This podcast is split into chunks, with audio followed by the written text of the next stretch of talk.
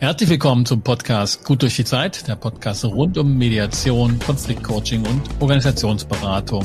Ein Podcast von Inkofema.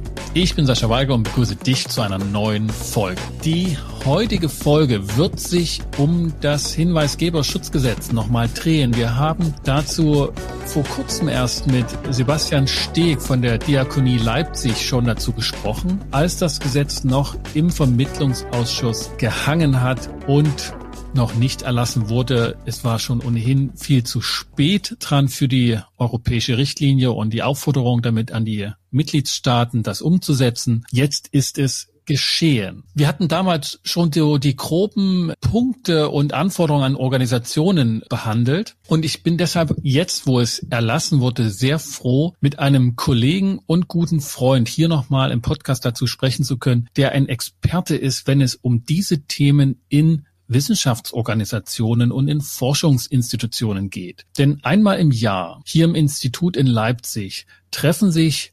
Wissenschaftsarbeiterinnen und Forschungsmitarbeiter von unterschiedlichen Institutionen und besprechen Konfliktmanagement in Wissenschaftsorganisationen und in Forschungsinstituten. Und dieses Jahr wollten wir auch mit meinem Gast Dr. Daniel Lahne dazu im Workshop sprechen. Er war eingeladen, er hat zugesagt, er wollte kommen und er konnte nicht kommen aus diversen Gründen, wie sie jeder Mann und jede Frau heutzutage zuweilen hat in diesen Zeit. Deshalb bin ich umso erfreuter, ihn heute hier nochmal begrüßen dürfen. Hallo Daniel, hier im Podcast. Hallo Sascha, vielen Dank. Vielen Dank für die nette Begrüßung. Ausgesprochene Verständnis dafür, dass ich an dem Workshop nicht teilnehmen konnte, was ich extrem bedauert habe, weil ich mich tatsächlich sehr gefreut hatte und sehr gespannt war auf das Setting. Ebenso, ebenso. Und ich habe den Teilnehmenden das Versprechen gegeben, ich werde dich nochmal anfragen und das im Podcast-Gespräch nachholen. Und heute ist es soweit, denn du bist auf diesem Gebiet tatsächlich ein Experte. Und das ist nicht nur so dahingesagt. Du hast lange Jahre für das Helmholtz-Zentrum in München das Thema Recht und Compliance bearbeitet, bist seit diesem Jahr bei der Fraunhofer Gesellschaft auch in München und kennst dich mit dem Thema in Forschungsinstitutionen aus. Ganz simpel gesagt, du kennst dich damit aus und hast die Entwicklungen von der EU-Richtlinie bis hin jetzt zum Hinweisgeberschutzgesetz mitverfolgt und darum soll es heute gehen. Bevor wir aber thematisch einsteigen, sag doch noch so ein paar Worte zu dir, wie du vielleicht zu diesen Themen gekommen bist und die lange Jahre da an vorderster Front, wenn man so sagen will, mitbegleitet hast. Was verbindet dich jetzt mit diesem Hinweisgeberschutzgesetz auch? Sascha, das mache ich gerne. Also man tut sich ja selbst nicht ganz so leicht, sich selbst als Experten zu betiteln. Also ich würde vielleicht tatsächlich sagen wollen, dass ich die eine oder andere Erfahrung mit all diesen Punkten habe, weil es eben alles Teile sind eines funktionierenden Compliance Management Systems und eines funktionierenden Ganzen im Sinne einer Compliance Organisation. Dazu gekommen bin ich tatsächlich darüber, dass ich mir wie viele Berufskolleginnen und Kollegen nach meinem Jurastudium ja dann doch die Frage gestellt habe, was will ich jetzt eigentlich damit anfangen? Ne? Und wo möchte ich jetzt eigentlich damit hin? Möchte ich jetzt ein Großkanzlei-Dasein leben und möchte aus einem Streitgegenstand fünf machen oder was genau möchte ich eigentlich tun? Und so bin ich tatsächlich am Klinikum Rechtsner Isar gelandet, an der TU München und habe dort begonnen, das erste Mal Wissenschaftsluft zu schnuppern, also sozusagen im juristischen Kontext, im beruflichen Kontext Wissenschaftsluft ja. zu schnuppern. Also die Organisation von Wissenschaft, was das bedeutet. Ganz genau, ganz genau. Bin also schon mit der Leidenschaft für Wissenschaft. Wir teilen ja die, die Universität miteinander, ja, und unseren Doktorvater miteinander, also schon die Leidenschaft für die Wissenschaft, habe ich da ja schon mitgebracht und habe dann gedacht, ist eine tolle Sache, wenn man sich sozusagen auch weiterhin mit Wissenschaft und Wissenschaftsorganisation und Wissenschaftsmanagement befassen kann. Und dann lief das so an und dann gibt da eins das andere und eine Aufgabe gibt die nächste Aufgabe und dann war ich also am Klinikum rechts der ISA und an der Fakultät der TU dann auch Antikorruptionsbeauftragter habe da also dann sozusagen das erste Mal die Paragraphen 331 folgende StGB tatsächlich kennengelernt und mich näher damit befasst. Und Ganz großer Strafrechtler, der du ja warst. Ne?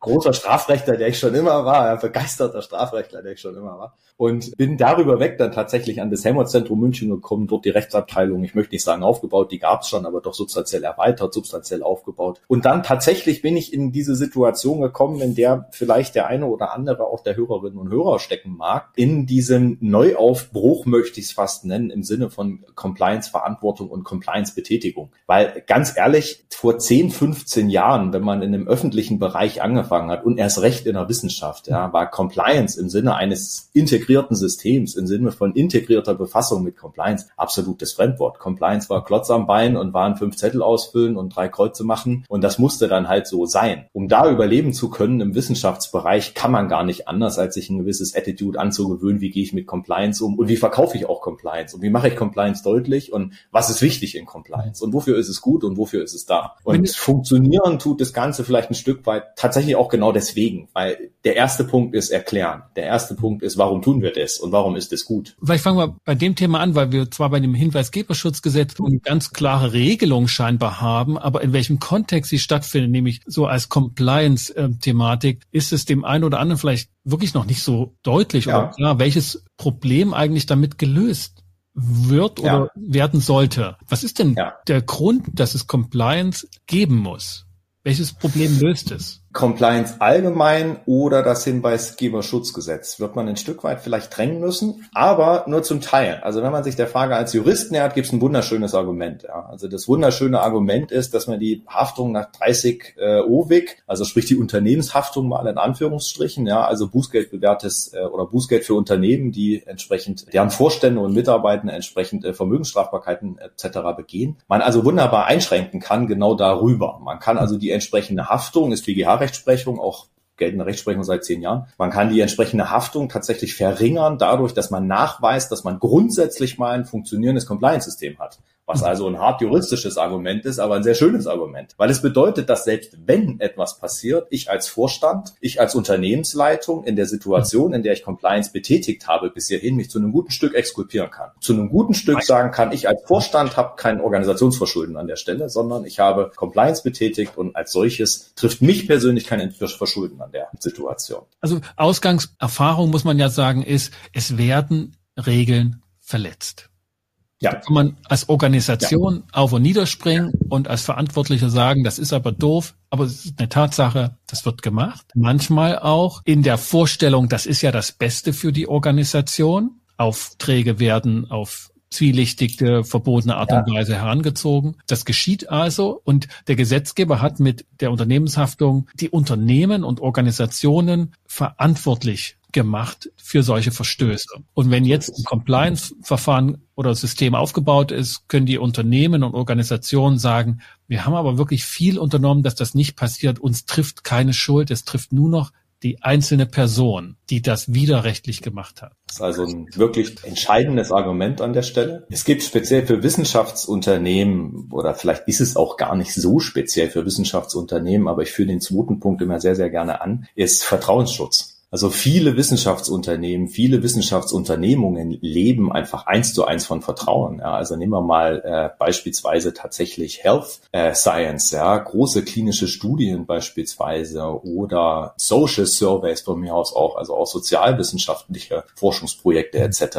Die gibt es nicht, wenn es keine Probanden gibt. Und die gibt es nicht, wenn es keine Daten gibt von Patientinnen, Patienten, Probandinnen, Probanden, dann wird es diese Projekte nicht geben. Und ich bin ja auch nebenamtlich Mitglied in der Ethikkommission der TU München. Da merkt man das also absolut, wie wichtig Vertrauen ist und wie wichtig auch das Vertrauen des Probanden, ja, des Teilnehmers an irgendeinem Forschungsprojekt auch tatsächlich in die Organisation ist. Das und mit so einem ähm, Compliance-Verstoß kann man ganz schnell ganz viel kaputt machen. Vertrauen, dass überhaupt solche Studien zustande kommen, weil die Probanden mhm. sagen, okay, da mache ich mit, da lasse ich ja. was mit mir ja. machen, von dem noch niemand genau weiß, was es ist und was es bedeutet. Ja. Und gar nicht mal nur, damit die Wissenschaft als solches noch, sagen wir mal, Wahrheitsvertreterin und, und eine sehr hohe Glaubwürdigkeit hat, nach außen hin. Auch das, aber tatsächlich eben auch ein reines Marktargument, ja. Ich ja. muss Probandinnen und Probanden generieren, ich muss Daten generieren. Man kann den einen oder anderen Vorstand durchaus überzeugen, ja, dass ich sage, wir stellen uns jetzt einfach mal vor, dass morgen in der U-Bahn ein USB-Stick irgendwo rumflackt und irgendwo rumgefunden wird, ja, und jemand findet den, steckt den in seinen Computer, macht den auf und da sind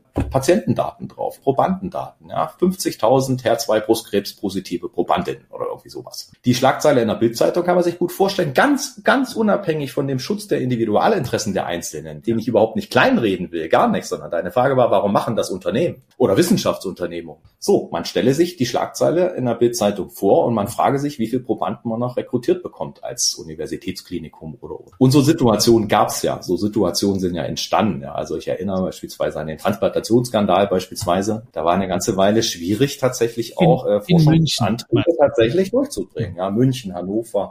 Ich will jetzt da niemand hinhängen, wo das überall war, war ja auch alles in der Presse. Ja. Aber es war vollkommen klar, dass die betreffenden Kliniken es eine Weile lang schwerer hatten, Forschungsmittel zu bekommen als andere. In diesen Feldern natürlich. Ja, also auch das ist ein ganz lebendiger Grund, äh, um Compliance zu betätigen. Und in dieses Feld, das so die letzten Jahre in der letzten Dekade aufgekommen ist, ist jetzt auch das Hinweisgeberschutzgesetz zu verstehen im Kontext ja. bei Wissenschaftsorganisationen, ja. Forschungsorganisationen. Ja. Also das Hinweisgebergesetz wird für mehr als, für jedes Unternehmen mit mehr als 50 Beschäftigten ab Ende des Jahres Standard sein müssen, betätigt, betätigt werden müssen. Und in diesem Zusammenhang finde ich auch ganz wichtig, dass man das ein Stück weit auch mal im arbeitsrechtlichen Zusammenhang sieht. Also mhm. wenn man sich die arbeitsrechtliche Rechtsprechung zu dem Hinweis auf Missstände anschaut, ja, dann weiß man, dass ähm, man bei Beobachten als Arbeitnehmer, ja, beim Beobachten eines Missstandes gegenüber seinem Arbeitgeber zunächst mal aus Vertraulichkeit verpflichtet ist, tatsächlich intern zu melden und zu schauen, ob sich dann etwas verbessert.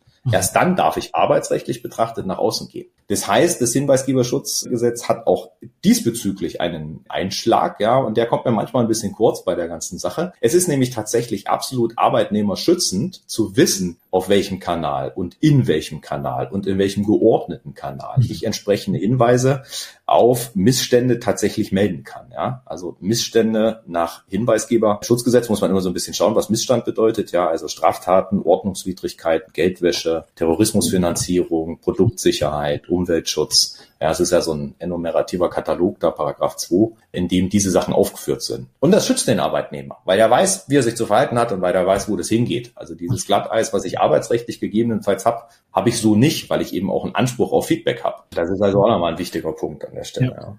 Also das heißt, Compliance-Thematik ist sinnvoll für die Organisationen und in deren Interesse. Und das Hinweisgeberschutzgesetz sagt ja auch der Name schon, ne, dass der Hinweisgeber geschützt wird, indem ja. er eine Ordnung vorfindet, bei der die, die Hinweise, die, die Verdachtsfälle melden kann, ohne sich ja. selber in Gefahr zu bringen. Sagen wir es mal so. Ja. Also Vertraulichkeit ist zu garantieren, Datenschutz ist zu garantieren, und lange Zeit, und das ist ja einer der Kernunterschiede zwischen dem Gesetz, was wir jetzt bekommen werden, und den Gesetzesentwürfen, die es bis jetzt gab, war ja auch die sozusagen vorgesehen, zwingend einen anonymen Meldeweg auch vorzusehen. Das ist ja was anderes als ein vertraulicher Meldeweg. Ja, das eine ist, ich nenne meinen Namen und kann mir sicher sein, dass es nur die Leute erfahren, die es was angeht. Das andere ist, ich melde mich unter gar keinem Namen, melde mich als Sascha Weigelmitz. Und, und das so. heißt, nur die Hinweise selbst würden überhaupt die Organisation vermuten lassen, der gehört wirklich zu uns. Ganz genau so ist es. Also es gäbe dann, oder es hätte gegeben einen bestimmten Ablauf, es hätte gegeben sozusagen eine, eine, eine Pseudonymisierung, ja, und dann hätte man sozusagen auch zwingend einen anonymen Meldeweg vorsehen müssen das ist jetzt gekippt, das ist jetzt nicht mehr so. Das Gesetz wird eine Sollregelung vorsehen letztendlich. Mhm. Also das Gesetz wird sagen, es, es sollen auch anonyme Meldewege vorgesehen sein. Und das finde ich ganz interessant, dass tatsächlich dieses Löschen des, oder was heißt löschen, also dieses, ich sag mal, diese Abschwächung der gesetzlichen Regel oder sozusagen der gesetzlichen Anforderung auch dieses anonymen Meldeweges aus der Unternehmensperspektive wohl auch kam, also im Sinne von politischer Lobbyarbeit. Das finde ich ziemlich spannend, weil im Grunde schützt es ein Unternehmen. Ja, also wir hatten jetzt so ein bisschen das Element Schutz des Arbeitnehmers, also Hinweisgeberschutzgesetz. Das ist aber natürlich auch ein Punkt, der die Unternehmen sehr, sehr schützt, weil wenn ich als Arbeitnehmer weiß, ich kann einen Missstand melden und ich weiß als Arbeitnehmer auf welchem Weg, mir ist Vertraulichkeit garantiert und eben eventuell als qualitative Stufe noch drüber, wäre mir sogar Anonymität garantiert dann bin ich ja nicht überhaupt nicht verwiesen an einen externen Weg beispielsweise. Ja, ja also ich bin ja dann Einladung. tatsächlich, mhm. habe ich eine Variante, bevor ich zur Bildzeitung gehe, schaue ich mal wirklich mit Anspruch auf Feedback und so weiter und so fort. Ja, schaue ich mal tatsächlich, wie das meine eigene Organisation reagiert auf die Meldung eines Missstands. Deswegen wundert mich das fast ein bisschen. Eigentlich wäre es für die Unternehmen gut gewesen. Es ist natürlich ein extremer Aufwand, so einen anonymen Meldeweg im Vergleich sozusagen, ja, ja zu einem nur vertraulichen Meldeweg zu etablieren. Also es ist halt einmal ein Kostenaufwand wahrscheinlich. Ja. Und man ist dann wahrscheinlich eher auch auf Buy statt Make einfach auch verwiesen. Ja, wahrscheinlich mhm. hätte man sich dann einen Dienstleister zwingend kaufen müssen. Das hatten wir hier in einem Podcast vorher mit Sebastian Steg gesprochen, dass das halt tatsächlich eine Aufwandsfrage ist, also auch was da auf die Unternehmen zukommt, erst recht die kleineren, ne? also ab 50 ja. Personen, das ist ja wirklich ja. Ne, kleinster Mittelstand. Was kommt denn auf Wissenschaftsorganisationen zu? Also wir reden da ja schon von Großorganisationen, nicht nur die Kliniken mhm. und Universitäten, sondern die Forschungsorganisationen, sei es Max-Planck-Institute, mhm. sei es Fraunhofer Gesellschaft, Leibniz, Helmholtz, was es alles gibt. Die sind bundesweit organisiert. Sie haben meistens Institute, die selbst schon große Organisationen sind. Was heißt denn das für die? Muss da jedes einzelne Institut jetzt tätig werden? Reicht das zentral? Grundsätzlich mal muss der Meldeweg funktionieren. Es muss ein funktionierender Meldeweg in einer funktionierenden Compliance-Struktur sein. Der muss vertraulich sein, der muss sicher sein und der darf auch effizient sein. Ich glaube, dass äh, als nette Formulierung, dass der auch effizient sein darf. ich glaube, dass eine Hauptherausforderung auf einem anderen Gebiet liegt. Ich glaube, dass eine Hauptherausforderung für größere Unternehmen und vielleicht auch gerade für Wissenschaftsunternehmungen dort liegt, wo man schon Meldewege etabliert hat. Mhm. Ja, wo also der Datenschützer, die Datenschützerinnen, ja, Datenschutzbeauftragtenwesen hat einen Meldeweg. Es gibt eine Beschwerdestelle nach AGG vielleicht, also Allgemeines Gleichbehandlungsgesetz. Es gibt Sicherung äh, der guten wissenschaftlichen Praxis. Ja, die DFG sieht vor, dass es Meldewege zu Ombudsleuten geben muss. Und jetzt passiert ja Folgendes. Jetzt kommt das Hinweisgeberschutzgesetz und sagt, Meldungen in Bezug auf Straftaten oh, Geldwäsche, Terrorfinanzierung, Produktsicherheit, also dieser Katalog, Meldungen auf diesen Bereichen, ja, die möchte ich haben, bitte in einem speziellen Ablauf. Die möchte ich in einem speziellen Prozess haben. Die möchte ich vertraulich haben, da möchte ich sicher gehen, dass eine Eingangsbestätigung kommt, dass nach drei Monaten ein Feedback kommt. Da müssen Leute dahinter sitzen, die sich damit auskennen. Und jetzt stellen wir uns vor, dass auf dem dieser Kanäle, die es schon gibt, ja. Schlicht und einfach am anderen Ende der Leitung der Datenschutzbeauftragte sitzt und der kriegt eine Meldung über einen Gesetzesverstoß, Bundesdatenschutzgesetz, DSGVO, Bundesdatenschutzgesetz. Dann ist das ein Compliance-Risiko für das Unternehmen, weil das nicht der Kanal ist, der die formalen Voraussetzungen tatsächlich trifft, die das Hinweisgeberschutzgesetz sieht. Das heißt, eine Herausforderung wird sein, alle Kanäle, die ich schon habe, mir anzuschauen und mir zu überlegen, welche Info fällt in welchen Kanal und sicherzustellen, dass die Informationen, die nach Hinweisgeberschutzgesetz in den Hinweisgeberkanal laufen sollen, auch wirklich dort landen und nicht woanders. Ich höre erst mal raus, ich kann jetzt nicht als mhm. Organisation einfach die Kanäle nutzen, die ich schon habe und sagen, Mensch, da läuft ja schon was, gucken wir mal, ob die jetzt passen. Sondern ich muss schon einen eigenständigen Kanal bauen. Du musst einen Kanal bauen, der die formalen Anforderungen des Hinweisgeberschutzgesetzes trifft. Kann ich einen ausbauen, ja, den ich schon habe? Das kannst du machen. Das kannst du machen. Wenn du sicherstellen kannst, dass du, was sind es denn? Die Paragraphen 16 folgende sind es, ne? Im, im Hinweisgeberschutzgesetz, dass du die triffst damit, dann kannst du das tun, ja. Der interne Meldekanal muss Meldungen verarbeiten können in mündlicher oder in Textform zum Beispiel. Also es muss schon mal irgendwas sein, was gegebenenfalls elektronisch ist, zum Beispiel, weil ich eine Textform brauche. Du musst anonym melden. Wie gesagt, du sollst eine Möglichkeit zur anonymen Meldung haben können. Du musst innerhalb von sieben Tagen eine Eingangsbestätigung geben können, ohne jetzt ins Detail zu wollen. Das ist jetzt nicht unsere Flughöhe, ja. Aber was ich damit sagen will, ist, du brauchst diese formalen Aspekte musst du treffen. Und wenn du das kannst und wenn du sicherstellen kannst, dass du sozusagen nur einen Kanal hast, aber in diesem einen Kanal die formalen Herausforderungen triffst, ja, oder die formalen Voraussetzungen triffst, dann kannst du das machen. Dann kannst du das machen. Das ist wahrscheinlich sogar sicherer, als zu sagen, ich habe fünf verschiedene Kanäle und versuche übers Intranet den Leuten begreiflich zu machen, welche Meldung in welchen Kanal muss. Das wird im Zweifel eh nicht. Das stelle ich mir praktisch die größte Herausforderung vor, dass man diesen ja. Kanal so bekannt macht, dass die Mitglieder, aber es sind ja nicht nur Mitglieder, es dürfen ja auch andere die Hinweise geben. Es dürfen ja Zulieferer, diejenigen, die Patienten, wer auch immer, dass die wissen, ja.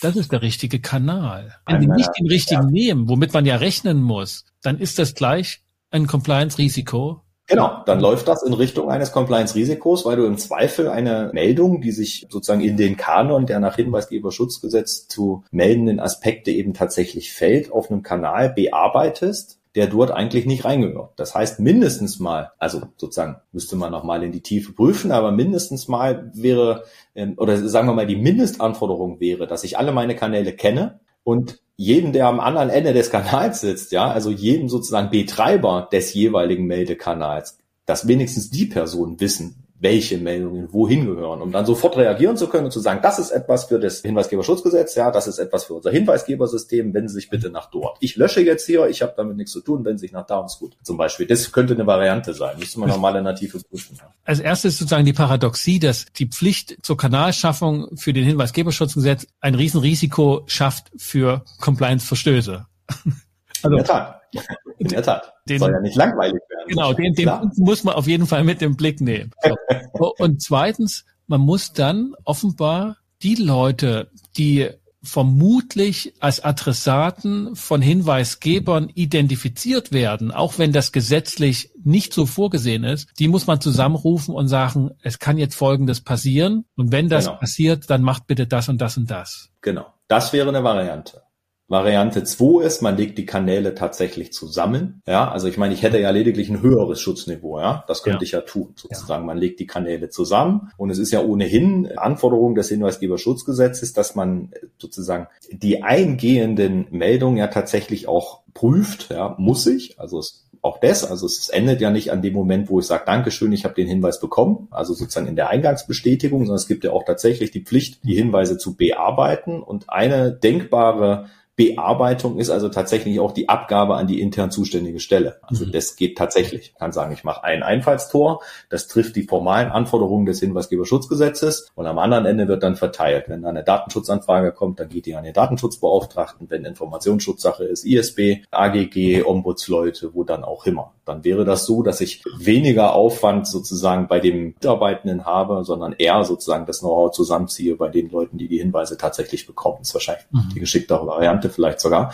Heißt aber, ich muss eventuell etablierte oder gut laufende, etablierte Systeme einfach schließen. Und ob da dann sozusagen das Datenschutzmanagement so begeistert ist, wenn man sagt, dass man einen Meldeweg jetzt schließt, obwohl der Block gerade total gut läuft und die Leute endlich verstanden haben, was Datenschutz bedeutet oder sowas, ist natürlich auch wieder schade. Ne? Wäre die Variante, wir müssen einen dominanten Kanal bauen, der dann an mhm. die anderen abgibt und die sind eigentlich etabliert und nicht gewohnt, dass sie auf diese Art und Weise zuständig werden da ist wahrscheinlich die Freude an der Zusammenarbeit groß bei den beteiligten Personen. Und sitze mal bei einem meiner, soll ich sagen, einem meiner Lieblingsthemen und das ist ja tatsächlich Compliance Kultur, ja. Einfach deswegen, weil es nie fertig ist. Ne? Immer weiter arbeitet und bei alles, was man tut, Kultur ist ist zum Beispiel auch gut zu sagen, man hat eine gute Kommunikation dazu, ja. Und in dieser guten Kommunikation sind vielleicht auch alle anderen Zuständigen, die sozusagen Meldewege betreiben, auch einfach integriert und sind mit dabei, zum Beispiel, ja.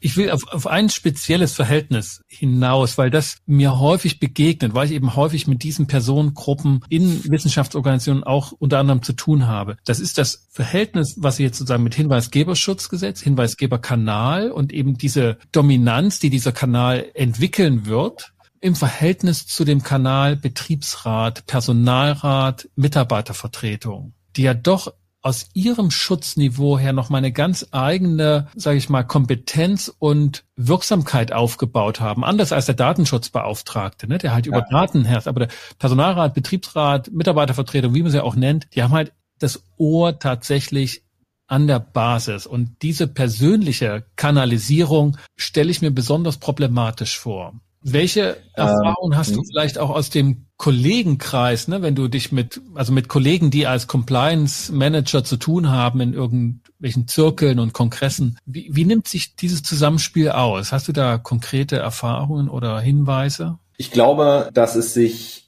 tatsächlich gut ergänzt. Also ich kann aus Erfahrung insofern mitgeben, dass zumindest das Bearbeiten von entsprechenden Hinweisen, ja, das gibt es ja schon immer, jetzt unabhängig von der Frage Hinweisgeberschutzgesetz. Compliance-Hinweise und Punkte sozusagen, wo man sagt, da gibt es gegebenenfalls eine, eine Ordnungswidrigkeit oder irgendeine Art von Unsauberkeit, der gehe ich mal nach. Das gibt es ja schon immer. Und da habe ich für mich das Gefühl, dass es schon zwei verschiedene Dinge sind. Ob ich im Sinne von Compliance potenzielle Verstöße oder potenziellen Verstößen nachgehe oder ob ich beratend als Betriebsrat arbeite, hat mhm. schon allein was mit der Perspektive zu tun. Also Hinweisgeberschutzgesetz, ja, im Sinne von Schutz, meint aber am Ende ja doch, dass das Unternehmen in der Lage sein soll, äh, entsprechende Hinweise zu bearbeiten und zu verarbeiten. Das mhm. ist aus der Aufgabenperspektive her was anderes als ein Betriebsrat tut. Und deswegen glaube ich, gibt es da eigentlich keine größere Schwierigkeit, ja. Also sozusagen die Hinweise laufen letztendlich ein dort, wo der Hinweisgebende einen Hinweis geben möchte, wenn du verstehst, wie ich meine. Ich meine, ich bin ja nicht gezwungen, über das Hinweissystem einen Hinweis zu geben. Ich kann ja genauso gut hergehen und kann sagen, mich kotzt das alles an, wie das hier läuft, ich gehe jetzt zum Betriebsrat. Der Betriebsrat wird im Zweifel aber nicht der sein, der den Vorstand informiert, auf dass der Vorstand hergehen kann und sagen kann, hier gibt es Unregelmäßigkeiten, die ich sozusagen als Unternehmen bearbeiten möchte. Also in diesem Sinne, glaube ich, ist es weniger ein Widerspruch als vielmehr eine Parallelität, weil ich kann beides tun. Ich kann sagen, ich selbst fühle mich sozusagen als Mitarbeitender in irgendeiner Form nicht gewertschätzt, genervt oder bedroht oder irgendwas und mit diesem Gefühl gehe ich zum Betriebsrat und darüber hinaus möchte ich aber auch, dass die Bedrohung abgestellt wird und damit sozusagen gehe ich in Richtung Compliance, Revision, Direktvorstand, wohin auch immer. In Zukunft eine weitere Variante über das Hinweisgebersystem. Ne? Das war sozusagen ein bisschen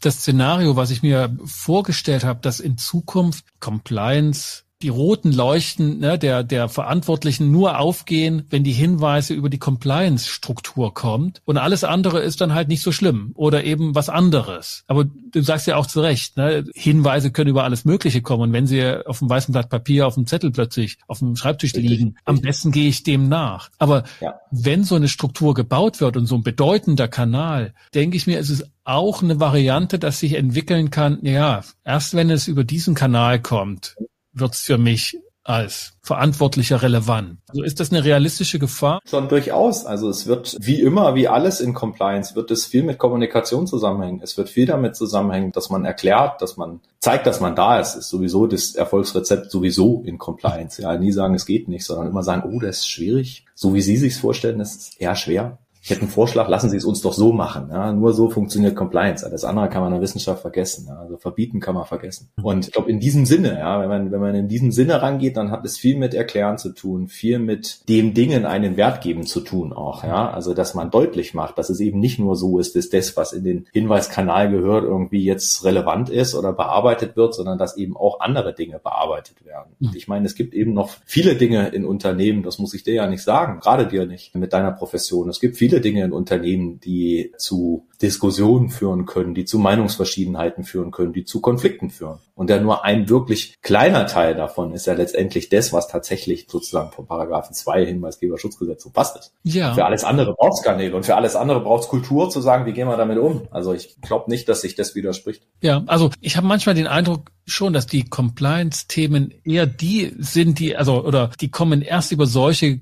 Kanalisierungen überhaupt in die Kommunikation. Auch wenn sie der ja. eine oder andere weiß, aber selbst so in Konfliktmediation ist, glaube ich, nicht so, dass wir da, dass da sofort in der zweiten Stunde über solche Themen gesprochen wird, sondern das Einspielen und damit in den Radar der Organisation zu kommen, das ist eigentlich die größte Schwierigkeit. Daher habe ich den Eindruck, dass das Hinweisgeberschutzgesetz eine echte, eine echte Wumme sein kann, die wirklich das Thema nochmal ganz anders anpackt. Aber ich bin mir nicht sicher. Wie schätzt du das ein? Ist das so ein Gesetz, was Organisation verändern wird? Also es gibt die entsprechende EU-Richtlinie, du hattest es eingangs erwähnt, ja, die gibt es ja schon eine ganze Weile, die gibt es seit 2019. Umsetzungsfrist war bis Ende 21 und eine Richtlinie, die nicht umgesetzt wird, wird unmittelbar wirksam. Das heißt, die wirklich Vorsichtigen unter uns, die sind eigentlich seit Ende 21 mit einem Hinweisgeberschutz System versehen und haben sozusagen den Weg schon gemacht. Ob das jetzt zu 100 Prozent das trifft, was jetzt Bundesgesetz geworden ist, steht nochmal auf einem anderen Blatt. Aber wir sind zumindest die sozusagen die Beflissenen unter uns oder auch die Ängstlichen, die sind also tatsächlich schon vorbereitet. Und das habe ich im, im sozusagen im eigenen Unternehmen erlebt. Wir waren also hochgespannt Ende Dezember 2021, haben uns in die Hände gespuckt, die Hände gerieben, haben gesagt, so, und jetzt bearbeiten wir mal Hinweise. Und passiert ist nichts. Nichts. Es war ganz ruhig. Es war tatsächlich ganz ruhig. Es gab den einen oder anderen Hinweis, ja, aber wenn du mich fragst, ob es Unternehmen verändert, dann glaube ich, nein. Was Unternehmen verändert, ist die Wahrnehmung des Compliance wichtig ist. Was Unternehmen verändert, ist Compliance-Kultur. Was Unternehmen verändert, ist Nähe zwischen Wissenschaft, Administration, Compliance. Was verändert, ist Lösungen suchen. Was verändert ist Lösungen anbieten. Was verändert ist ein Gesicht haben. Ja, zum Postkasten oder nicht. Das heißt aber, dass der Gesetzgeber mit der Anforderung durch das Gesetz das Thema in die Kommunikation in den Unternehmen gebracht hat. Ja.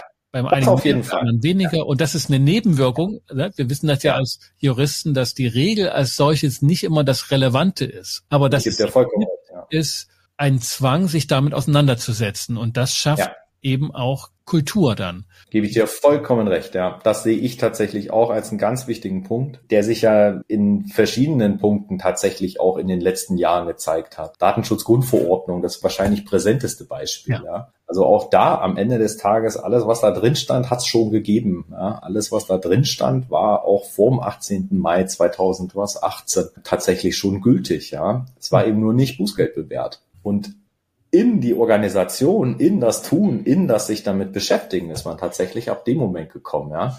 Ich meine, die, die Bußgelder, die es gibt, die sind markig, ne? mittlerweile auch mehr, aber im öffentlichen Bereich und erst recht im wissenschaftlichen Bereich sind die an einer Hand abzählen, was da bis jetzt passiert ist. Ja? Und trotzdem hat sich ja jeder von uns intensivst Gedanken um die Frage gemacht, wo habe ich eigentlich Lücken im Datenschutz? Ja? Ob ich die jetzt alle gestopft habe oder nicht, steht auf einem ganz anderen Blatt. Aber jeder sozusagen ist dabei und macht sich Gedanken drum. Ja? Und das ist genau das, was du beschreibst. Also eher so eine rechtssoziologische Wirkung ja, an der Stelle. Und das ist was auf jeden Fall etwas. Ja. Bin ich ganz bei dir, das sehe ich auch so. Das zweite interessanter vielleicht Aspekt diesbezüglich noch ist tatsächlich, oder ich komme noch mal drauf zurück, die Diskussion um das anonyme Melden. Ja. Also das finde ich tatsächlich immer wieder auch, da ähm, ohne die Zeit jetzt sprengen zu wollen, vielleicht können wir irgendwann noch mal drüber sprechen, Sascha, ja, weil das finde ich wahnsinnig dann, interessant. Ja. Die Frage, wie geht man mit anonymen Meldungen um und sozusagen, was ist eigentlich auch aus deiner Perspektive, also auch aus dieser Frage sozusagen Konfliktbewältigung, ja, wie gehe ich mit anonymen Meldungen um? Im Prinzip auch in den einschlägigen Diskussionen wird alles vertreten. Von äh, anonyme Meldungen bearbeite ich grundsätzlich nicht. Das ist auch die Grundlinie der bayerischen Behörden beispielsweise, die sagen, anonyme Meldungen bearbeite ich nicht. Gibt es, glaube ich, sogar eine, eine Ausführungsverordnung für, für die bayerischen Behörden. Ja. Bis dahin, bis dahin, dass wir sagt, seid ihr verrückt. Ich meine, da steht doch genau das drin, worum es eigentlich geht. Ja, ja. so das finde ich immer noch kulturell ein extrem spannendes Thema. Ja. Und ich habe da auch keine feste Meinung. Vielleicht würde ich auch deswegen furchtbar gern mich mal mit ihr darüber unterhalten. Und, ähm, ja, wer weiß, vielleicht kommen wir da auch nochmal dazu. Aber das eben finde ich jetzt in diesem Zusammenhang Hinweisgeberschutzgesetz sehr, sehr spannend, dass man also lange darüber gesprochen hat und sich auf eine Sollregelung geeinigt hat. Ja. Also es braucht, es braucht auf jeden Fall jetzt Zeit für Erfahrungen zur Evaluation, mhm. zum Schauen, was bringt es. Natürlich ist es immer ein bisschen auch davon beeinflusst, beeinflusst, welche Daten können wir denn jetzt sammeln? Und wenn nichts passiert, dann was ziehe ich da für eine Bedeutung raus? Ja, als Organisation könnte ich mir auch gut vorstellen, dass das halt so ein, so ein Reflex gibt. Naja, das, das wirbelt, also das lädt auch zum Denunziantentum ein und mhm. Da wird gelogen, da werden Konkurrenzen ausgetragen ja. oder Scheingefechte. Also meine Erfahrung, aber die ist begrenzt und kommt eher eben aus ganz direkter Arbeit mit beteiligten mhm. Personen, die was gesehen haben und gehört haben und deren Vorsicht und deren Verantwortung ihrer Organisation gegenüber war eigentlich regelmäßig beeindruckend. Keiner will gerne seine Organisation anschwärzen. Und wenn, dann ist das nur der Auslöser. Das ist mhm. aber nur so ein, ich sag mal, so, ein, so über den Daumen gepeilt. Und das dann direkt zu bearbeiten, war immer lohnenswert. Also ein Fall vor Augen, das war ein anonymer Fall, der wurde anonym in die vorgesehene Struktur gegeben, wurde zurückgespielt an das Institut und das war eine saubere, klärende Arbeit und von mhm. Missverständnissen ausgelöst. Also missverständliche mhm. Deutungen. Ob das die Regel ist, das kann ich nicht sagen. Aber das wäre ein Punkt, zu gucken, was das Gesetz jetzt bewirkt. Die mhm. Erfahrung, die ihr da gemacht habt, offenbar, ne, 2021 ist ja die klassische Webseitenbetreibererfahrung, ne, Webseite genau. scharf geschalten und dann hat man sich mal Gedanken gemacht für das Problem, wie man den ganzen Ansturm bewältigen will und dann geschah nichts. All die Abmahnungen, all die Abmahnungen nach Datenschutzgrundverordnung beispielsweise, das war so ähnlich damals. Ja, da waren wir auch bewaffnet bis an die Zähne und haben uns vorbereitet und dann kam. Ja, ja genau. Ja, spannend. Also man wird sehen, wie sich das weiterentwickelt zu dem Thema. Was ich tatsächlich auch mitgeben kann, ist, ich teile deinen Eindruck und das ist vielleicht tatsächlich auch was, was mir gerade in Wissenschaftseinrichtungen immer wieder bis hierhin begegnet ist und begegnet. Die Identifikation der Leute ist halt irrsinnig hoch. Und da nehme ich mich auch nicht aus. Ja, also habe ich auch die eine oder andere Erfahrung persönlich machen dürfen. Ja, also die die Identifikation ist in so Wissenschaftsläden unfassbar hoch. Die Leute arbeiten zu lange, das sprengen ständig die zehn Stunden, weil sie immer weitermachen wollen und so weiter. Ja, und man identifiziert sich irrsinnig, weil man möchte sagen, da steckt mein Herzblut drin. Ne? So und das glaube ich wird tatsächlich auch zu einem guten Punkt führen bei der Frage von äh, anonymen Meldungen etc. Ja, mhm. also ich sehe da auch an, also sozusagen den Untergang Untergang des Abendlandes wegen Denunziantentum sehe ich da jetzt auch nicht kommen. Absolut. Nee, ist, glaube ich, eher ein Thema, die Loyalitätskonflikte, die die einzelnen Beteiligten mit sich ausmachen, dass das eher ein Thema ist, das man mal angehen kann und gucken kann, zu ermuntern, dass es kein Loyalitätsverstoß ist, wenn man anonym einen Hinweis gibt, mhm. den man mhm. annimmt, Manchmal ist es ja auch einfach nur eine Annahme, weil man nicht genau alles weiß, aber doch annehmen muss, da könnte was Kritisches passiert sein und bitte geht dem nach. Und da gilt ja auch, auch da kommt ja das Hinweisgeberschutzgesetz her. So, da gilt ja auch der Schutz des Einzelnen, also des Hinweisgebenden vor arbeitsrechtlichen Repressalien. Also das gilt ja auch für die Situation, ich sag mal für die Irrtumssituation, in der ich also meinte, es gäbe einen zur Meldung berechtigenden Vorgang, würde man vielleicht sagen können, ja, und dem ist gar nicht so. Also wenn ich das habe annehmen dürfen, dann bin ich genauso geschützt vor arbeitsrechtlichen Repressalien, wie wenn ich sozusagen den Finger in eine Wunde gelegt habe, die tatsächlich juckt. Dann komme ich jetzt das doch nochmal so. Auch nochmal ein wichtiger Punkt, ja. ja. Dann komme ich jetzt doch nochmal auch also als ehemaliger Strafrechtler dazu, ne? Also dieser Fall des Irrtums ist das eine, wo ich überzeugt war, es war so und es war ein Irrtum. Sorry, tut mir leid. Aber ich meine noch mal den Fall auch, wo man als Mitarbeiter oder als Hinweisgeber sagt, ich weiß es nicht genau. Ich mhm. habe nicht alle Informationen. Ich weiß jetzt mhm. nicht, ob ich das weitergeben soll. Ich will keinen Staub aufwerfen, will niemanden falsch irgendwie anschwärzen so. Aber ich kann auch nicht still sein, weil ich habe den ist halt so und alles, was ich weiß, alles, was ich sagen kann, ist das. Das kann so mhm. sein oder so sein, aber ich bin doch nicht ja. in der Verantwortung, das zu tun. Also ja. diese ja. Fahrlässigkeit, ne? also es kann fahrlässig ein Hinweis gegeben werden, der sich als falsch rausstellt. Da entscheidet dann so, was will man damit erreichen? Also welche Hinweise will man? Will man die Anklage, die zur Verurteilung führt oder will man Hinweise haben. Man will Hinweise haben, vollkommen klar. Also zum Schadensersatz verpflichtend und eben auch den arbeitsrechtlichen Schutz nehmend wäre tatsächlich nur das wissentlich falsch genau. sozusagen hinweisen. Genau. selbst da, ja, selbst da wäre die Frage des Nachweises, ja, würde ja da auch ja. noch